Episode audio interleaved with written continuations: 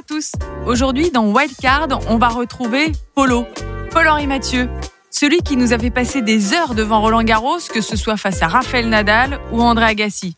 Celui qu'on a déjà l'impression de connaître, mais qui a quand même de très belles histoires à nous raconter.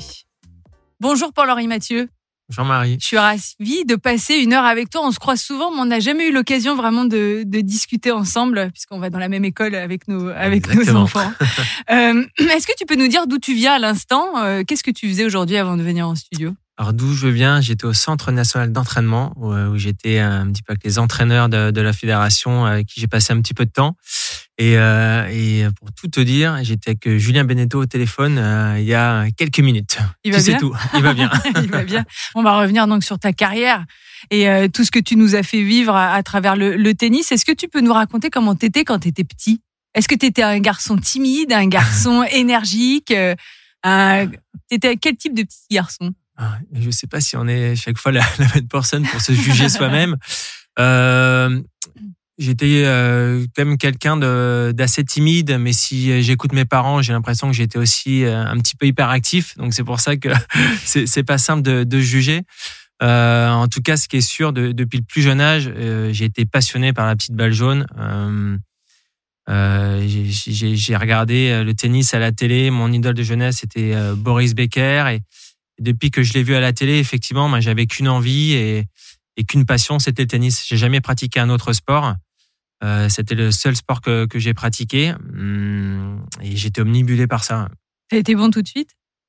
J'ai été bon tout de suite. Oui, oui, je peux, je peux pas dire le contraire. Effectivement. T'avais quel âge du coup quand ton père il t'a amené à J'avais 5 ans parce que. Euh, alors, on n'a pas la même, euh, la même histoire, enfin la même version avec mon papa parce que alors, je, ouais, je, je sais pas comment c'est possible, mais bon, j'avais 5 ans, mais pourtant j'ai l'impression que mes souvenirs sont bons. Euh, euh, on m'avait refusé au, club de foot parce que j'étais trop petit et le club de tennis était euh, juste à côté. Et le club de tennis m'a accepté, donc euh, j'ai commencé le tennis comme ça. Et j'ai fait que du tennis. Euh, je suis resté dans dans ce club-là. Euh, mon frère qui jouait aussi, j'ai un frère, 5 ans mon aîné, voilà, qui est prof de tennis aujourd'hui. Et il a aussi contribué à ma passion parce que forcément, par la force des choses, ben, il faisait des tournois tous les week-ends. Euh, mes parents ben, l'emmenaient un petit peu partout et moi, j'étais dans le sac et je sortais une, une raquette à chaque fois et, ma, ma, maman me lançait les balles pour, euh, pour pouvoir euh, jouer. Et petit à petit, comme ça que ma passion est née aussi. Ta famille, elle a eu un grand rôle, on a le sentiment en tout cas, dans ce, ce lancement en tout cas de l'apprentissage du tennis. Les parents qui t'accompagnent, ton frère qui joue avec toi. Oui, j'ai envie de dire, après, les, parents ont toujours un rôle hyper important, surtout euh, au démarrage. Euh, effectivement, ils m'ont toujours, euh, toujours soutenu, euh, ils ont toujours appuyé ma passion, ils ont vu que j'étais passionné par, par ça. ils m'ont accompagné, hein, comme, comme beaucoup de parents, ben, sur ben, tous les petits tournois qu'on fait un petit peu partout, tous les week-ends. ma maman, ben, oui, venait me chercher à l'école le soir, me déposer à l'entraînement.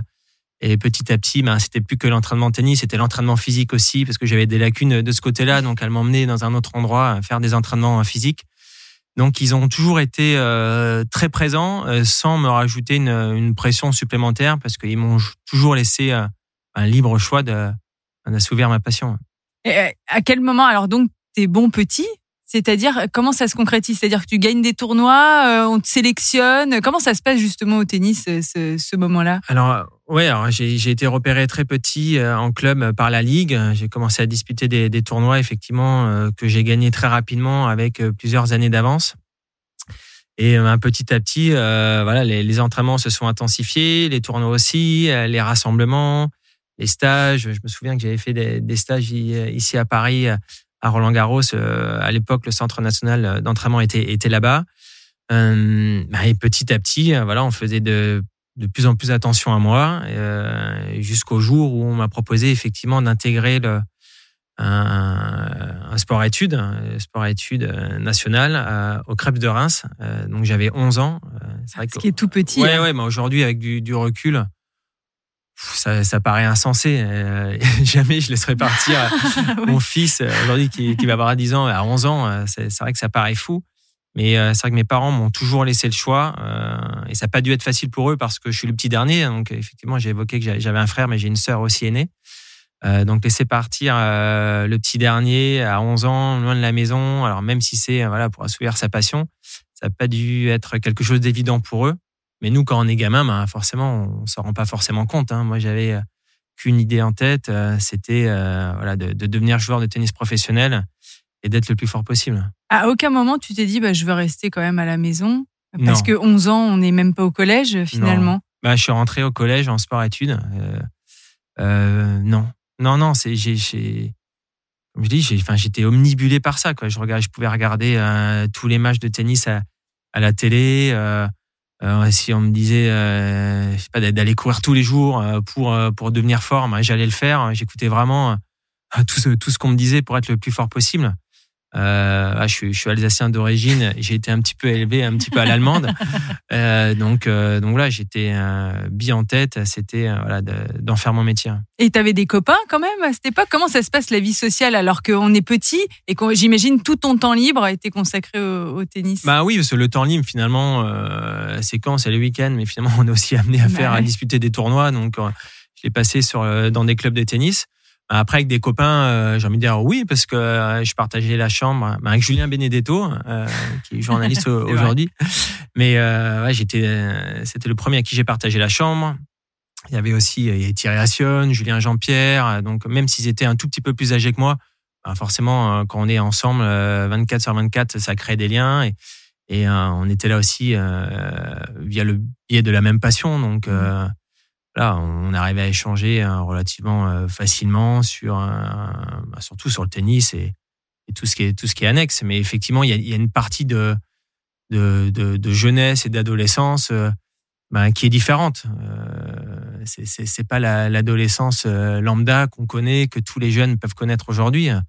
Mais ça, c'est des sacrifices dont on se rend pas forcément compte parce que quand on a vraiment une idée euh, bien en tête et qu'on veut vraiment aller quelque part, bah, finalement tout se fait mmh. euh, plutôt naturellement. Ouais, tu t'es pas posé la question euh, de là j'ai envie de retrouver une vie normale. Je me suis jamais, je me suis jamais posé la question sur le fait de me dire ah, je, suis en train de passer à côté de ma mmh. jeunesse. non, jamais. Alors j'ai eu attention, hein, j'ai eu des périodes de doute, hein, comme comme tout le monde, et, c'est normal parce qu'on est tous humains et à un moment donné on se pose des, des questions. Mais euh, jamais de là à tout remettre en question en me disant qu'est-ce que je fais là? Je passe à côté de ma vie. Euh, parce que euh, je me rendais aussi compte que c'était une chance inouïe de pouvoir voilà essayer d'aller au bout de sa passion et de pouvoir en vivre. Donc j'avais vraiment conscience de ça et je voulais me donner le maximum le maximum de chance pour pour réussir. Et l'école dans tout ça? Ça se passait ben, comment? L'école ben, j'allais à l'école, figure-toi. non, non, j'allais à l'école. Alors, c'était donc quand, j'étais en, primaire, ben, c'était mes parents, surtout ma mère, qui faisaient des allers-retours, hein, comme je l'ai dit, euh, entraînement, euh, tournoi. Ensuite, en sport-études, ben, c'est des horaires aménagés. J'allais euh, au collège le collège le matin. Ensuite, on s'entraînait l'après-midi. Et ensuite, après le Reims, à 14 ans, je suis allé à l'INSEP. C'était la même chose, hein, horaire aménagé. Donc petit à petit, ben, ça s'est fait. Ensuite, donc, je suis parti aux États-Unis quand j'avais euh, quand j'avais 15 ans et j'ai continué l'école là-bas, ce qui m'a permis d'apprendre l'anglais, l'anglais. Et ensuite, j'ai repris les cours par correspondance. Et, euh, l'année du bac, euh, ça, a été, compliqué. Finalement, je suis pas allé au bout parce que bah, je, bougeais partout, quoi, à droite, à gauche. C'est impossible à un moment donné. Ouais, c'est impossible, surtout en étant. Alors, c'est pas impossible. c'est encore plus compliqué quand on est loin et seul euh, pour se structurer de ce côté-là. Effectivement, le, le, le, seul petit regret que j'ai aujourd'hui, peut-être, c'est de pas avoir, euh, d'être allé au bout, d'avoir, d'avoir passé le bac. Je je sais pas si ça aurait changé grand-chose. Et sur le plan personnel, voilà, ça m'aurait fait plaisir d'aller au bout, mais bon. D'avoir ce petit diplôme comme tout le monde, voilà, quoi. Voilà, euh, voilà. De finir l'histoire. De finir, de finir l'histoire scolaire.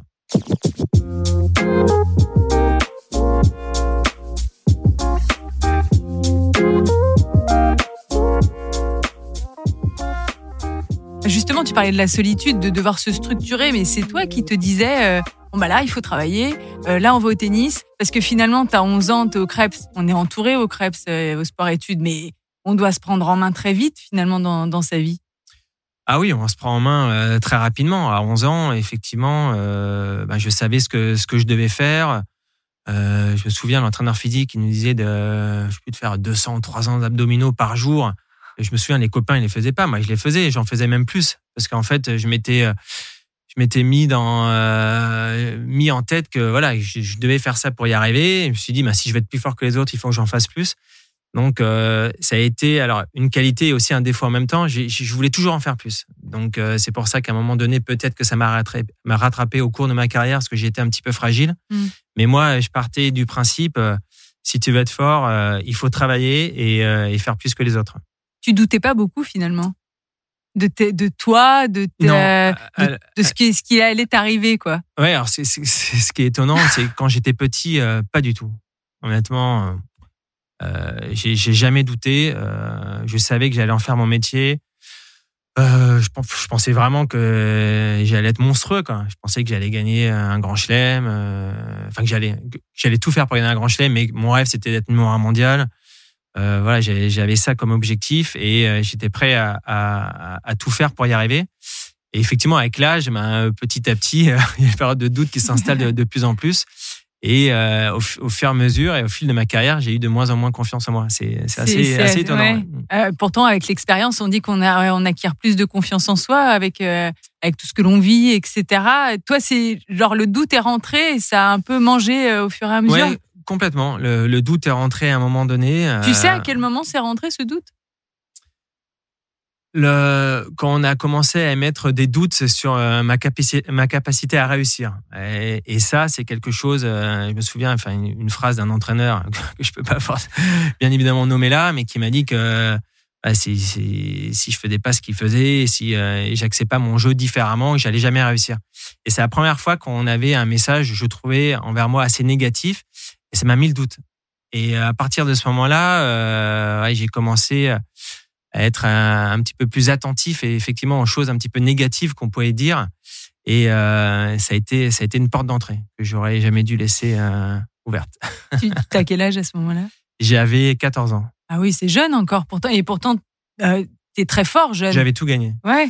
J'avais Il n'y avait pas la place au doute justement. Il n'y a pas la place au doute et euh, et mm. euh, aussi peut-être que ça m'a desservi effectivement de, de tout gagner parce que effectivement mm. ça a boosté ma confiance que, que je pouvais avoir, mais euh, je savais pas ce que c'était de perdre. J'étais pas préparé à la défaite. Et, euh, et quand finalement on se rend compte sur le circuit, ensuite le vrai circuit, parce que à 14 ans, c'est c'est quoi? C'est c'est c'est des dessins animés. Enfin, c'est pas la vraie vie. Euh, donc euh, euh, même si on apprend, euh, mais j'avais pas appris à perdre. Et effectivement, on est amené sur le circuit bah, à perdre toutes les semaines. Et, mmh. euh, et sa, façon à rebondir après les défaites est hyper importante. Et comme j'avais pas cette habitude-là jeune, quand j'ai commencé à perdre petit à petit, ce qui est tout à fait normal mmh. parce que sur le circuit et quand on est en junior et puis on grandit, bah, on est amené à perdre toutes les semaines parce qu'on peut pas gagner les tours toutes les semaines. Et ben je comprenais pas trop. Et c'est vrai que j'étais pas préparé à ça. Euh... Est-ce que c'est parce que euh, c'est à la française? La formation à la française ne prépare pas à perdre? Est-ce que y a dans, aux États-Unis, souvent, on est, je trouve que la formation américaine est différente aussi. Ben, on a un discours qui est un peu plus, euh, qui est différent aux États-Unis effectivement, parce qu'on a un discours ultra positif et et, et on progresse dans l'échec. Et effectivement, l'échec est parfois mal perçu, mal vu en France. Euh, Peut-être, mais en même temps, enfin moi j'avais 14 ans. En général, quand on a 14 ans, ben, on n'est pas amené à gagner tous les tournois. Mmh. Moi, c'est vrai que j'étais un petit peu euh, bah, dans un parcours un petit peu différent parce que c'est vrai que je, que je gagnais tout. Mais peut-être que j'aurais pu disputer euh, peut-être moins de tournois dans cette catégorie-là et euh, faire des tournois un petit peu dans la catégorie supérieure pour apprendre effectivement à perdre et euh, pour me préparer justement à la vie sur le sur le grand circuit parce que effectivement le ben c'était pas c'était pas la vraie vie de gagner toutes les semaines c'est voilà, c'est il n'y a pas cette remise en question qu'on a ensuite euh, ben, toutes les semaines sur le sur le circuit qui est hyper hyper importante. Et aujourd'hui, ce qui fait la force des champions et des plus grands, c'est comment ils rebondissent après les échecs. C'est ça qui fait leur force. Et justement, t'étais comment quand tu perdais? Est-ce que c'est arrivé à un moment donné T'étais dans quel état? Euh, En général, quand je perdais, je parlais pas beaucoup. je me renfermais sur moi-même. Euh, ça m'est arrivé parfois de ne pas parler pendant quelques heures, euh, et même sur le circuit, hein, après plus tard, hein, pendant, euh, pas quelques jours, mais pendant une journée, ça m'est déjà arrivé de pas parler. Et justement, je réagissais finalement pas bien parce que finalement, une, une défaite, oui, on est amené à faire des tournois toutes les semaines, mais une défaite, c'est pas si grave. C'est de, le but, c'est de pouvoir repartir le lendemain à l'entraînement, pouvoir voilà, essayer d'améliorer ce qu'on qu'on n'a pas su faire cette semaine-là et repartir, Mmh. repartir au travail pour pouvoir s'améliorer de semaine en semaine. Et souvent, je me suis concentré un petit peu trop sur le, sur le résultat immédiat. C'est un regret, ça? De te dire que tu n'avais pas eu cette clé, justement, d'apprendre à perdre, que ça aurait peut-être changé quelque chose dans la manière dont tu as abordé après certains rendez-vous ou juste la vie sur le circuit? Euh, Oui, je pense que c'est alors c'est un regret, c'est toujours. hein, J'aime Oui, pas avoir des regrets, mot, mais, mais c'est euh, ça aurait pu m'aider effectivement parce que euh, ça, m'aurait aidé justement à appréhender certaines choses et à dédramatiser certaines défaites parce que effectivement euh, ben défaite ça fait mal on a tous envie de gagner. Mais euh, comme je l'ai dit le plus important c'est comment on réagit après ces défaites. C'est ça le, le plus important et et le résultat ben, c'est une finalité en soi mais c'est comment on arrive à ce résultat. Et c'est tout ce process en fait qui est hyper important. Et je pense que j'attachais pas assez d'importance à ce process là euh, ouais, effectivement se concentrer trop sur le résultat immédiat ben, ça rajoute aussi une certaine pression et ça aurait pu me Mhm. permettre de, de temps à autre, justement, euh, m'enlever une, une certaine pression que, que je pouvais me mettre. on peut pas penser à tout tout seul. faut être un peu accompagné aussi. un non, oui, alors, je peux pas dire euh, que, que j'ai pas été accompagné. Alors, effectivement, euh, on peut toujours euh, tout refaire après coup. Euh, j'ai eu des, des super entraîneurs, des bonnes structures. euh, euh, voilà, parfois aussi, euh, ben, euh, le- une carrière se fait aussi par, par certaines, certaines rencontres. Euh, bah, J'en ai eu, peut-être, euh, certainement, parfois pas au bon moment. Euh, mais bon, après, c'est la vie qui est comme ça. Et c'est toujours en regardant derrière qu'on se rend compte après de, ce qui nous a aidé et ce qui nous a un petit peu moins aidé. Quelle était ton, ta relation avec tes entraîneurs? Parce qu'un joueur de tennis, il est toujours assez proche de son entraîneur. Il vit avec quand il est sur le circuit. Est-ce que c'est euh, c'est des relations euh, quotidiennes Euh, Comment ça se passe euh, justement ce, ce truc-là? Ouais, on a des relations ben, quotidiennes. hein. On est un petit peu co- comme un couple parce qu'on ben, on est amené à passer toute la journée ensemble, à voyager ensemble, à prendre quasiment tous les repas ensemble. Donc il y a une vraie proximité euh, qui, qui s'installe. Mais c'est ton employé en même temps? Et, et en même temps, oui. Et donc euh, je pense que c'est important de d'instaurer une relation de confiance, euh, de sentir aussi que l'entraîneur est ouvert, que nous on est ouvert. Et je pense que le- les premiers contacts euh, sont euh, sont hyper importants parce que ben, pour pouvoir avancer, il faut avoir la meilleure communication possible. Et je pense qu'il faut euh, pas avoir peur de se livrer dès, dès le départ. Moi, j'étais parfois quelqu'un d'assez renfermé, qui gardait beaucoup de choses pour soi. Donc, parfois au début de certaines relations, c'était assez assez compliqué. Mais une fois que la confiance s'instaurait, j'arrivais le, le faire plutôt bien. Aujourd'hui, effectivement, quand, quand je discute avec euh, avec des jeunes ou avec des joueurs ou des joueuses qui sont sur le circuit et qui changent d'entraîneur, c'est vrai que c'est- le message que, que j'essaie de leur faire passer, d'essayer de, s'ouvrir au maximum et de tirer le maximum que, que ce que l'entraîneur peut, peut apporter. C'est comme ça qu'on avance. Aujourd'hui, il y a les préparateurs mentaux qui, qui ont une place importante dans les, les staffs des joueurs. Est-ce que c'est c'est quelque chose, toi, qui t'aurait plu euh, de travailler comme ça avec quelqu'un euh, sur cet aspect-là, puisque c'est assez neuf finalement, hein, pour que ce soit en sport individuel ou en sport collectif Alors, je ne sais pas si c'est quelque chose de neuf. Euh, je pense que c'est moins tabou qu'auparavant. Parce que euh, moi, à 11 ans, quand j'étais en sport-études à Reims,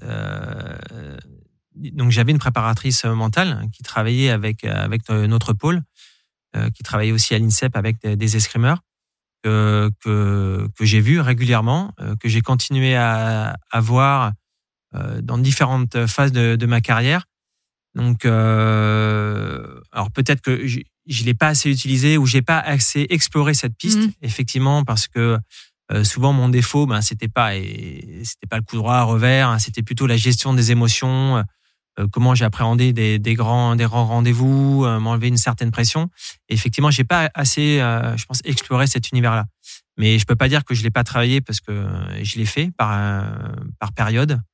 Euh, effectivement, aujourd'hui, alors j'aime pas trop ce, ce mot euh, préparatrice mentale, c'est parce que pour moi, c'est une personne qui fait partie intégrante aujourd'hui de bah, de la cellule d'entraînement. Comme on travaille son coup droit, son revers, et ben on travaille aussi bah, sa gestion des, des émotions, euh, comment on appréhende, je sais pas, un moment un peu plus serré euh, dans un match, une fin de match, une balle de match, pas une balle de break, euh, je dis n'importe quoi, mais enfin, on passe par tellement d'émotions tout au long d'un match ou des moments de tension aussi avant un tournoi, avant un grand rendez- un grand rendez-vous, euh, la peur de mal faire. Donc, euh, pour moi, c'est c'est c'est important de, se livrer de ce côté-là et c'est c'est c'est un entraînement qu'on qu'on doit faire régulièrement. Et je veux dire, c'est quelque chose qu'on doit travailler, ben, comme, comme quand on travaille un coup droit, un service, son endurance.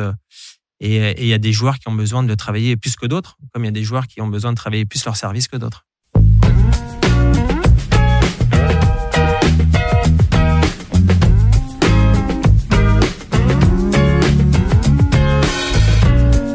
Tu as gagné tout quand tu étais jeune, tu arrives sur le circuit euh, professionnel. Euh, raconte-nous justement cette transition, comment ça se passe entre ce moment euh, des dessins animés, comme tu dis, de la jeunesse, etc., direction le, monde pro et le, circuit ATP. Est-ce que la marche, elle est vraiment haute? Oui, c'était dur. C'est la marche, la marche, elle est très haute. pourtant, j'avais tout gagné. tu étais prêt? Et je pensais être prêt. Et c'est pour ça que, que j'ai dit tout à l'heure, euh, je m'étais pas préparé à perdre. Et quand j'ai commencé à perdre de plus en plus régulièrement, ça m'a fait bizarre. Et effectivement, j'ai commencé à avoir de plus en plus de doutes par rapport à ça parce que je m'étais pas préparé euh, à enchaîner, enchaîner les défaites. En tout cas, régulièrement. Hein. Je perdais pas au premier tour à, chaque fois, mais euh, je gagnais moins régulièrement qu'auparavant. Donc j'ai eu un petit temps d'acclimatation, si on va appeler ça, justement sur le circuit pro. Et ce qui a été d'autant plus difficile, c'est que ben, tous les jeunes que je battais ben plus tôt, ben commençaient à me passer devant quoi. Donc euh, moi je comprenais pas, je pensais que j'étais largement meilleur meilleur qu'eux.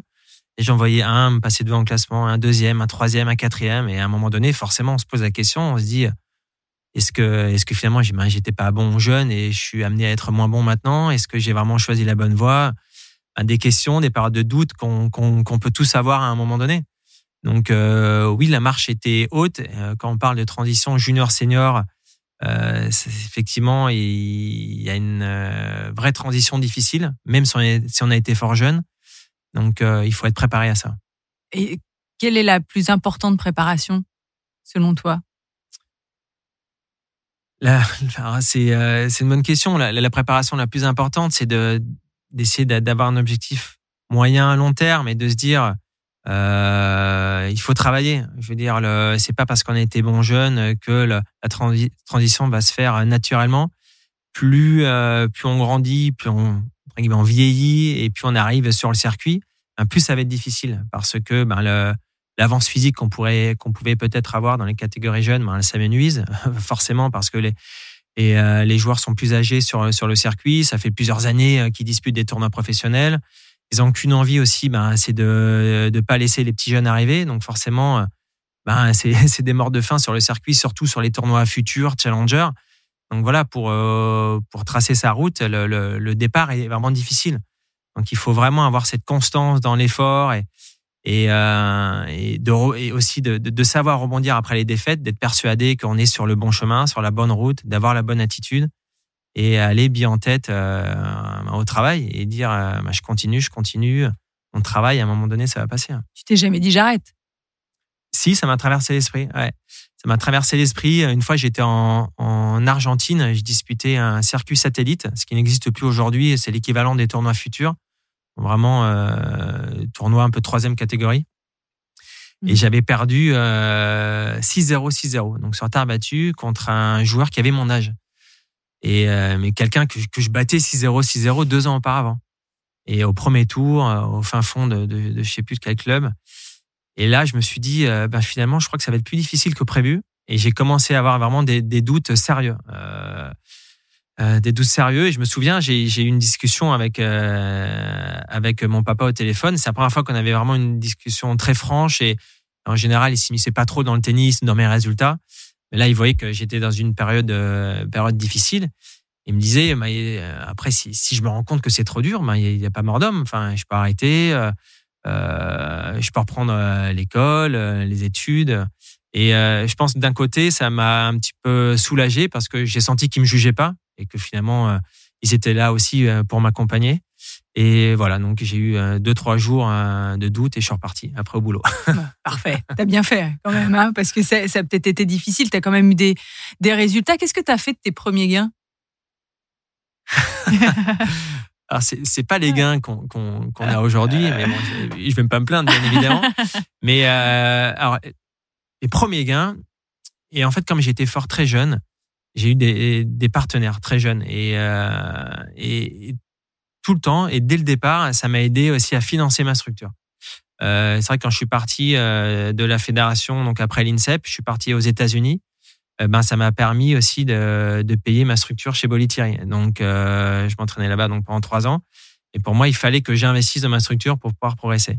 Donc les tout premiers gains de, de, des partenaires, ça, a servi à ça. Ensuite, quand j'ai commencé petit à petit à toucher des gains sur le circuit, euh, je me souviens, la, la, première fois que j'ai fait huitième de finale à Roland Garros, euh, je crois que c'était 60 000 euros en huitième de finale. J'avais appelé mon père, donc j'avais 20 ans quand même. Hein, euh, j'avais appelé mon père pour savoir si je pouvais m'acheter les nouveaux téléphones à Samsung là en couleur, un qu'on repied. Euh, donc euh, j'ai toujours fait assez attention. Et ensuite, euh, bah, quand j'avais quand j'avais investi dans ma structure, bah, j'ai acheté un appartement. Et, Jamais de folie? Alors si, bah, quand on est jeune, après, quand on commence on peut à gagner, faire plaisir aussi quand même. Quand on est jeune, quand on commence à gagner un petit peu d'argent, forcément, on veut faire des folies. Et, et j'avais un, rêve de, de, de, gamin, bien évidemment. Qu'est-ce qu'on veut en premier, c'est s'acheter une voiture de sport. Donc je me suis dit, euh, eh ben je m'achèterai la voiture de sport euh, quand je gagnerai mon premier tournoi ATP. Euh, c'était une Porsche. J'ai rêvé d'une Porsche et, et j'ai attendu effectivement de gagner mon premier tournoi ATP pour m'acheter la voiture. Ouais. J'avais 25 ans. Bah c'est pas mal quand même. Alors, Tout le monde peut pas le faire. C'est pas tout à fait vrai parce qu'en fait j'avais gagné à 20 ans et j'avais pas encore ce rêve-là parce que de, de, de m'acheter une voiture de sport parce que pour moi c'était vraiment la priorité d'investir.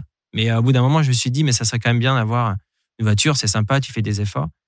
Et euh, en fait, donc, et à 20 ans, après ces deux premiers titres, je me suis dit, eh ben, c'est le prochain tournoi. Je pensais que ça allait arriver dans quelques mois, en fait. je me suis fait avoir, j'ai attendu 5 ans. Tu l'as encore, ta voiture? Je l'ai vendue à mon beau-frère, qui l'a revendu depuis.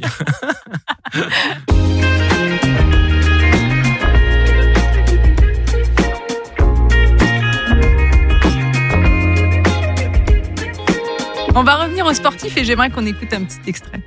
C'est sûr, ça va être très dur, mais bon. Il y a deux bras, deux jambes comme tout le monde et je vais essayer de faire le maximum. Est-ce que tu te souviens de qui tu parlais?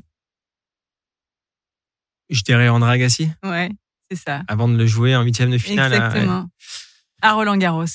Ouais, alors j'avais encore des périodes, alors même si j'avais, je commençais déjà à avoir des quelques périodes de doute, mais j'avais des périodes où euh, où je me remémorais euh, comment j'étais à 14 ans, où j'avais peur de personne. Et effectivement, euh, j'attendais ce moment-là depuis tellement longtemps.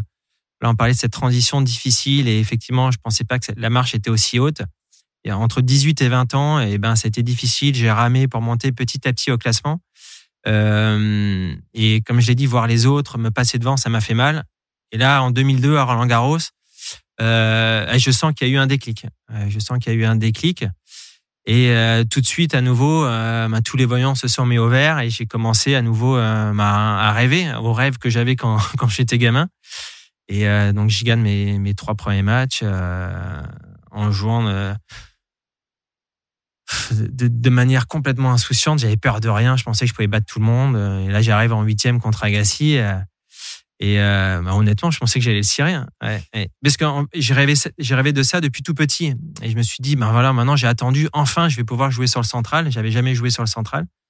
Parce que le match précédent, c'était contre Jerry Novak, j'avais joué sur le Suzanne England. Et avant, Fabrice Santoro sur le cours numéro 1.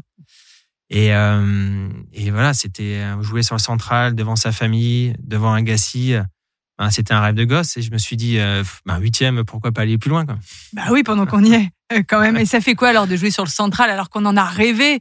Euh, T'as dû t'imaginer sur le central des centaines de fois. Ah, mais pas des centaines de fois, des, des, des, dizaines de milliers de fois. quand j'étais gamin, euh, je sais pas si je m'endormais une fois sans, sans, penser à gagner Roland Garros un jour. Je, me, je, je, m'imaginais, je me voyais jouer sur le, sur le cours central, euh, soulever la coupe, jouer contre je sais plus qui, contre tout le monde. J'ai joué contre tous les joueurs hein, sur le cours central. Donc effectivement, quand je suis arrivé sur le central, j'ai j'ai pas été forcément surpris euh, par le cours parce que en fait je m'étais tellement imaginé jouer sur ce cours que ça s'est fait plutôt de manière naturelle. Par contre, effectivement, d'avoir Agassi de l'autre côté du filet, mmh. Au départ, ça a été un petit peu bizarre. Euh, j'ai dû faire abstraction de, de, ça très rapidement parce que je l'avais tellement vu à la télé, euh, j'avais vraiment l'impression d'avoir un écran de télé de l'autre côté du filet. Donc euh, voilà, j'ai dû, je me souviens en début de match, j'ai vraiment dû faire un effort sur moi-même en me disant, euh, oublie qui est en face, tu peux battre n'importe qui et, et on y va quoi. Qu'est-ce qui t'a manqué ce jour-là, justement, pour, pour le cirer une bonne fois pour toutes? Alors, pas grand-chose et, euh, et beaucoup de choses en même temps. Euh, je mène 2-7-0 et euh, j'ai continué à jouer de la manière dont je jouais depuis le début du tournoi, euh, sans penser à rien, avec cette insouciance de jeunesse, en, en pensant que j'allais gagner Roland Garros. Et, euh, j'étais coupé dans mon élan euh, quand il n'y a plus. On a été interrompu par la pluie. Je suis allé au vestiaire et là je me suis dit, mais je gagne. Je suis en train de gagner. Quoi. Ah et, euh, ça, a été ça a été l'erreur, ça a été le début, pas le début de la fin, parce qu'après bien évidemment il y a eu match euh, jusqu'au bout, mais euh, ça m'a effectivement coupé dans coupé dans mon élan parce que je me suis imaginé gagner. Et les matchs d'avant, finalement, j'étais juste à l'instant T, à l'instant présent, je vivais le moment à fond et et, et, et, je kiffais de vivre justement ce moment-là sans penser au résultat final. Et effectivement, quand je suis allé dans le vestiaire, quand je me suis rendu compte que finalement j'étais pas loin de de remporter le match. Euh, j'ai commencé à jouer un petit peu différemment quand, on est revenu sur le cours. Lui, je me souviens, il a changé complètement de tactique, ça m'a un peu perturbé. Et euh, ouais, j'ai eu du mal à reprendre le dessus. J'ai repris un petit peu le dessus dans le dans le cinquième, mais euh, j'avais cette petite voix dans, dans la tête en me disant euh, ah, tu peux gagner, ouais. tu peux gagner. Ça Agassi en face, t'es sur le central. Et, cette voix que j'avais pas dans les deux premiers sets. Et donc cette voix, j'ai pas réussi à la chasser. Et pourtant, je menais encore, je menais 3-1, balle de, balle de 4-1 dans le cinquième. Et finalement, non, j'ai, euh, malheureusement, j'ai perdu. On va écouter un autre extrait. Encore une fois, Roland Garros, évidemment. Ouais, ouais, c'est bon, elle est le bravo, est là, bravo. le 7 est là pour Paul-Henri Mathieu, ovationné par le public du central. Ben dites-moi, c'était tendu. 1h33, 1h33 de jeu. 1h33 de jeu, on est face à Raphaël Nadal, on est au troisième tour, on est en 2006. Le fameux match face à Raphaël Nadal, on s'en souvient tous. Euh, Paul-Henri, franchement, on a tous été devant notre télé euh, à, à, te voir gagner, clairement, face à, face à Raphaël Nadal. Est-ce que c'est aussi un match dont tu te souviens très bien? Ouais, je me, je me souviens bien du match. Euh, pas de tout en, tout en détail, mais je m'en souviens. Alors, je sais pas si devant la télé, vous pensiez que j'allais gagner. bah, Moi-même, même à la fin du premier, du premier set, j'ai essayé euh, de m'efforcer à rester dans le match et pas à me projeter justement parce que comme bah, la défaite d'Agassi euh, m'avait avait apporté une certaine expérience de, de ce côté-là. Et je savais que la route allait être encore longue. Mais euh, c'est vrai que c'était c'était un match un match incroyable. Lui en plus il, est arrivé je crois qu'il a gagné un ou deux Roland. Et on savait qu'il allait en, empiler quelques-uns. Alors autant qu'il a aujourd'hui je je sais pas. Mais il était jeune, il avait cette insouciance de jeunesse, physiquement, c'était c'était un monstre et euh, il avait peur de rien. Et euh, effectivement, c'est je m'attaquais euh, avant le match à, une montagne. Tout le monde se souvient de ce match et tu dis que tu adorais jouer contre lui.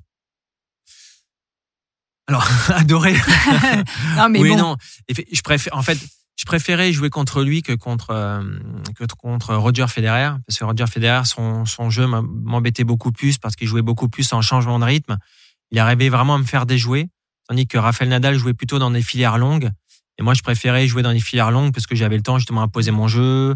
Si j'étais un petit peu tendu, euh, je pouvais euh, jouer un petit peu plus sur le sur mon physique, ça permettait de me relâcher petit à petit ce que ce que j'arrivais à ce que j'arrivais pas à faire avec Federer. C'est pour ça que j'avais dit effectivement euh, j'aime bien le jouer. En fait, je préférais jouer Rafael Nadal ou Djokovic qu'un Roger Federer. On va revenir à Rafael Nadal qui vient de remporter son 21e Grand Chelem. Quel chiffre incroyable. En plus, il y en a deux autres qu'on en 20 quand même euh, autour de lui. Qu'est-ce que hum, ça t'inspire, toi, de voir ce joueur-là contre qui tu as joué, avec qui euh, tu as grandi aussi, remporter 21 Grands Chelem, avec tout ce qu'il a traversé et il revient, il revient d'une grande blessure aussi? Ouais, c'est honnêtement, il n'y a, aucun mot, aucun adjectif pour, euh, pour qualifier ce qu'il est en train de faire. Euh, c'est complètement fou, c'est surréaliste. On pensait jamais qu'il allait encore jouer à cet âge-là. Donc, et jouer ce niveau encore à cet âge-là, c'est complètement dingue. Je me souviens quand il est arrivé sur le circuit, euh, personne pensait, imaginait qu'il allait jouer au-delà des, des, 30 ans. Et encore 30 ans, ça paraissait le bout du monde pour lui. Et petit à petit, avec l'humilité qu'il peut avoir, il, il a réussi à s'adapter. Alors effectivement, il a été fragile de temps à autre. Il a su se un couper quand il fallait et quand il revenait, ben on voyait qu'il y avait des améliorations dans son jeu. Alors aujourd'hui, il est peut-être moins physique qu'avant, euh, ça je peux vous le garantir. Et par contre, il est c'est un joueur de tennis qui est beaucoup plus complet. Donc tout au long de sa carrière, il a réussi à justement à combler ce déficit physique en s'améliorant techniquement, tactiquement et dans la gestion de ses émotions. Souvent, le sportif joue avec une douleur de toute façon hein, pour euh, continuer malgré les, pépins physiques. Euh, est-ce qu'on s'y habitue à cette douleur? Est-ce qu'on s'habitue aux douleurs ou à cette douleur? Euh, Malheureusement, oui. Oui, parce que ben ça fait partie malheureusement ben, de la vie d'un sportif de haut niveau. Euh, d'avoir des douleurs, euh, de se lever le matin euh, avec des raideurs ou des douleurs et de, s'y habituer et de réussir et, d'apprendre à jouer avec, bien évidemment dans la mesure du possible, quand c'est possible. Mais ça fait partie du quotidien du sportif. Et effectivement, quand ça devient trop récurrent ou que les douleurs deviennent trop trop importantes, euh, sur le plan émotionnel et psychologique, ça devient très dur.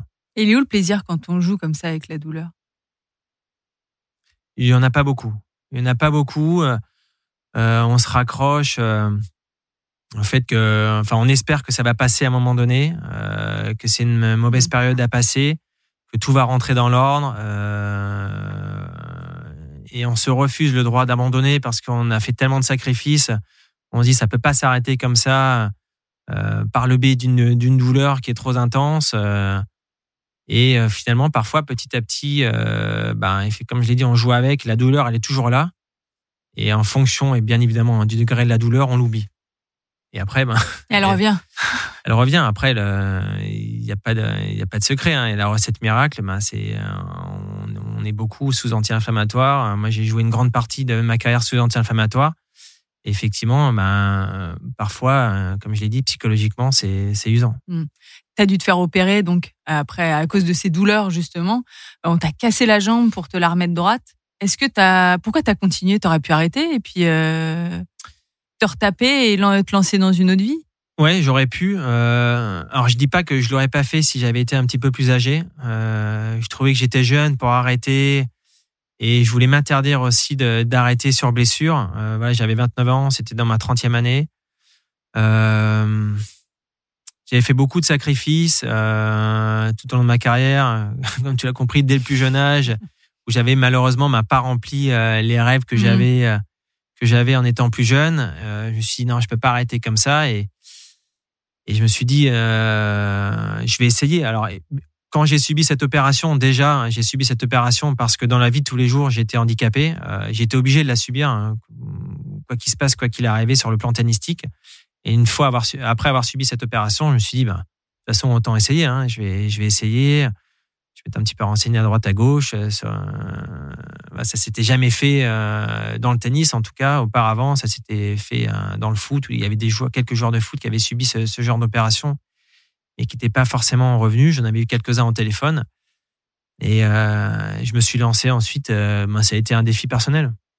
Un défi complètement personnel. Je me suis dit, euh, ben, ça n'a jamais été fait. Euh, je vais le faire. Euh, ça a été très dur au départ à accepter parce que je savais pertinemment que j'allais jamais retrouver mon niveau de jeu et mes capacités physiques. donc ça, ça a été un gros mmh. travail sur sur moi-même que j'ai dû faire en disant, bah, tu vas rejouer. Mais voilà, les, rêves que tu avais avant, même s'ils commençaient à s'éloigner, ben là, tu les oublies complètement. Il faut repartir sur autre chose, trouver d'autres objectifs, ouais, être très procéduré dans, dans, dans, dans chaque phase de reconstruction euh, et, j'ai tout repris depuis le départ et, euh, je me suis lancé. T'as des douleurs aujourd'hui? Quasiment pas. Quasiment pas. Euh, alors, ce qui est certain, c'est que j'aurais signé pour être là où, là où j'en suis aujourd'hui sur le plan des, douleurs, surtout au niveau du genou. ouais, je peux, je peux jouer au tennis, je peux même faire du ski. Alors attention, hein, je fais quasiment plus de sport. J'ai un peu honte de le dire, mais pour l'instant, j'arrive pas à m'y remettre. Donc j'en fais vraiment périodiquement, mais vraiment de, pas, du tout, pas du tout de façon intense. Donc je mets aucune charge sur mon genou. Et par contre, euh, dans la vie de tous les jours, non, j'y pense pas. Tu, tu te remets pas au sport parce que t'as pas envie ou parce que enfin t'as pas envie d'avoir mal? Euh, alors je sais, c'est une bonne question. Pas envie d'avoir mal, je sais pas. Peut-être. Alors euh, je, répondrai directement non, mais inconsciemment peut-être. Euh, J'arrive plus à trouver la motivation, effectivement, d'avoir cette routine où où je me fais euh, mal entre guillemets en allant en sport tous les jours, en m'octroyant une heure, en me disant allez il faut transpirer, il faut un peu se dépenser. Euh, je l'ai tellement fait pendant si longtemps euh, où je me suis forcé parce que c'était pas une partie de plaisir à chaque fois. Hein. Parfois, j'y allais, j'avais pas envie. Donc, je passais au-dessus à chaque fois. Je m'écoutais très rarement. Et aujourd'hui, je m'écoute un petit peu plus, un petit peu trop. donc, je suis passé d'un extrême à l'autre. voilà, je pense qu'il y a un certain temps à laisser passer. Même si aujourd'hui, maintenant, ça date. Hein, ça fait quelques années que que j'ai pris ma retraite. Mais par contre, petit à petit, je rejoue de, de plus en plus régulièrement, donc avec des plus jeunes ou même avec des joueurs ou joueuses. Euh, là, je prends du plaisir. Mais aller faire mon sport tout seul, aller courir ou faire une séance mhm. de gym, pour l'instant, euh, j'y arrive pas. Pourtant, pendant le confinement, je m'étais installé une, une, petite salle de gym à la maison. Je me suis dit, ça va me motiver de voir la salle de gym. Et euh, non, je m'allonge et je fais une série d'abdos et, et je m'enlève et je repars.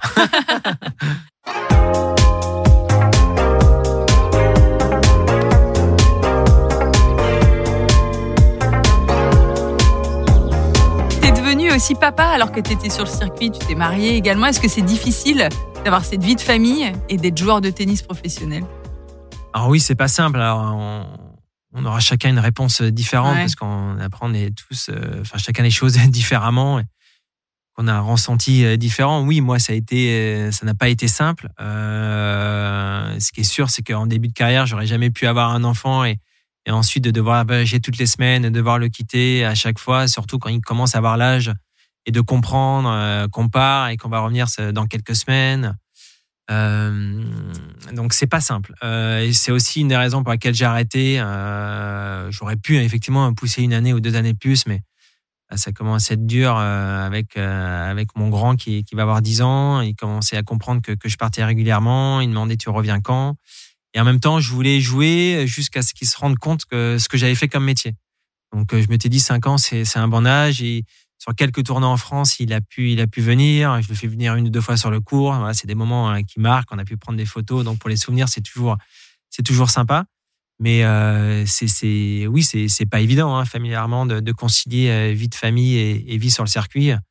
Euh, c'est compliqué. D'autant plus quand on a des enfants. Mais même quand on n'a pas d'enfants, effectivement, c'est de ce côté-là, il y a des sacrifices, hein, que ce soit euh, pour la femme ou le mari, euh, ou pour la personne qui est sur le circuit. Hein. Quel a été le rôle de ton épouse, justement, auprès de toi en tant que joueur? Est-ce que c'est quelqu'un auprès de qui tu te confiais?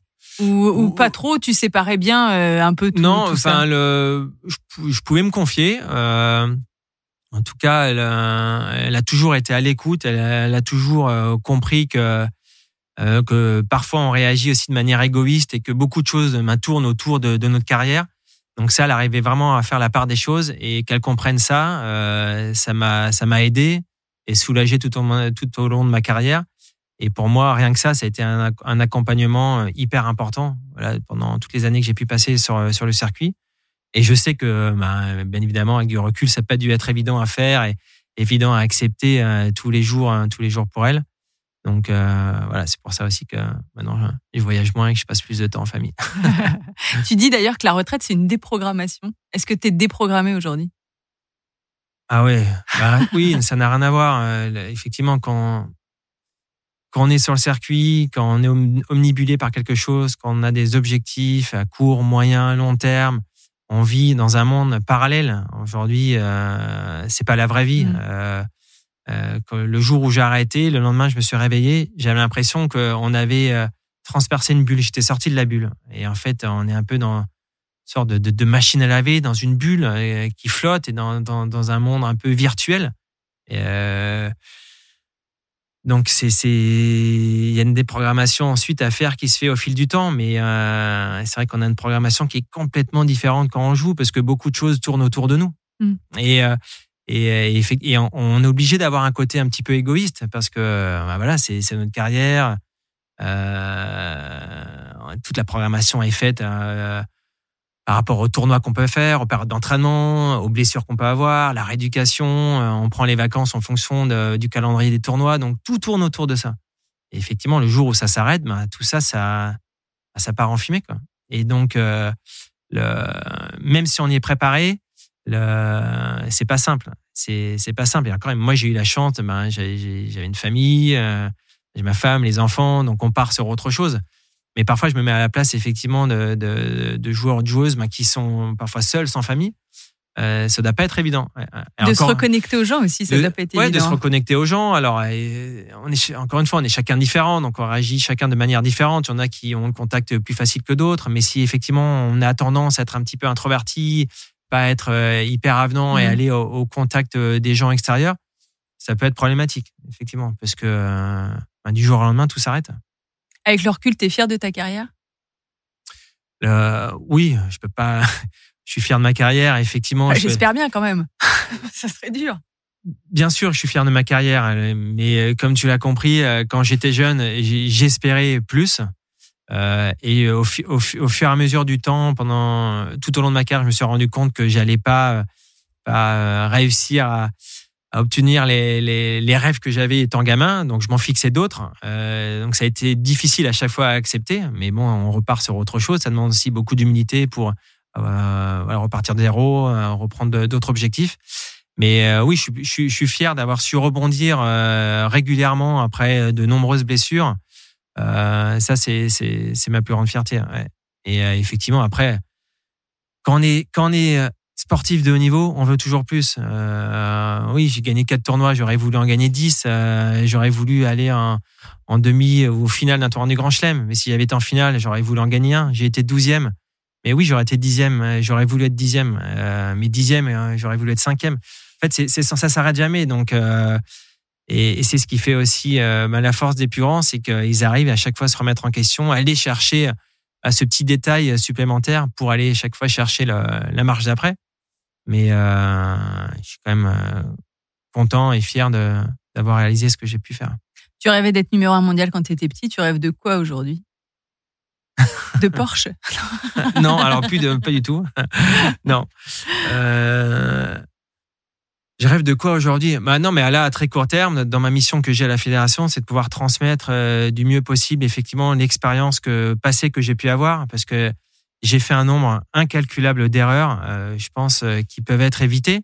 Et, et j'ai pas honte hein, aujourd'hui de, le dire, mais justement, si ça peut éviter une perte de temps pour certains et certaines, euh, et ben je serais hyper fier. Alors il y en a qui qui seront plus à l'écoute que d'autres, mais c'est pas grave si ça peut si ça peut en aider, ne serait-ce que deux ou trois, et que ça, peut leur permettre d'aller plus haut. Pour moi, ça sera quelque chose de, de gagné. Euh, donc voilà, donc à très, court terme, je suis hyper content déjà de pouvoir me réinvestir dans, dans la vie tennistique. Euh, c'est pas forcément quelque chose que, que j'avais calculé et dont j'avais envie quand j'ai arrêté, parce que je voulais sortir un peu de ce microcosme tennistique. Je dis pas que je vais y rester toute ma vie, mais en tout cas, euh, voilà, maintenant je suis, je suis dedans euh, pendant quelques années et euh, voilà, j'espère pouvoir transmettre du mieux possible. Et voir un, un Français gagner un grand chelem. Oui, bien sûr. La, ah. Mais la route est longue, comme tu ah l'as compris. la transition junior-senior est, difficile, mais leur faire prendre conscience de, ça. Mais bon, je, je suis pas inquiet. Je sais que la plupart sont bien encadrés. Paul-Henri, ça fait une heure qu'on papote. Déjà, on va se quitter en musique et j'aimerais que tu choisisses la musique avec laquelle tu aimerais euh, boucler cette discussion Quel morceau tu voudrais qu'on mette? euh, Une triste oh bah, C'est toi qui choisis. Alors, je vais, le, je vais mettre une triste. Euh, et c'est un moment, ça me rappelle bien évidemment un moment triste, mais en même temps, je regrette pas ce moment parce que ça m'a appris tant de choses. C'est la finale de la finale de Coupe Davis en 2002. Euh, effectivement, quand bah, j'ai Évidemment, on a perdu. Euh, j'ai eu des, semaines, des mois difficiles. Et je suis fier d'avoir pu euh, participer et jouer cette finale. Euh, bah, c'est un, un, souvenir qui restera gravé toute ma vie. Et effectivement, j'ai beaucoup écouté cette chanson après. c'est Radiohead, Fake Plastic Trees. Merci Paul-Henri.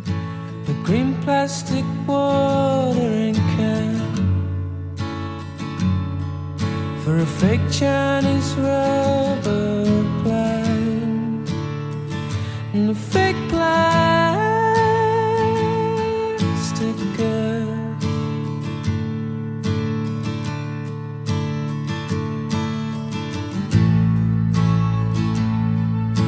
she bought from a rubber man. In a town full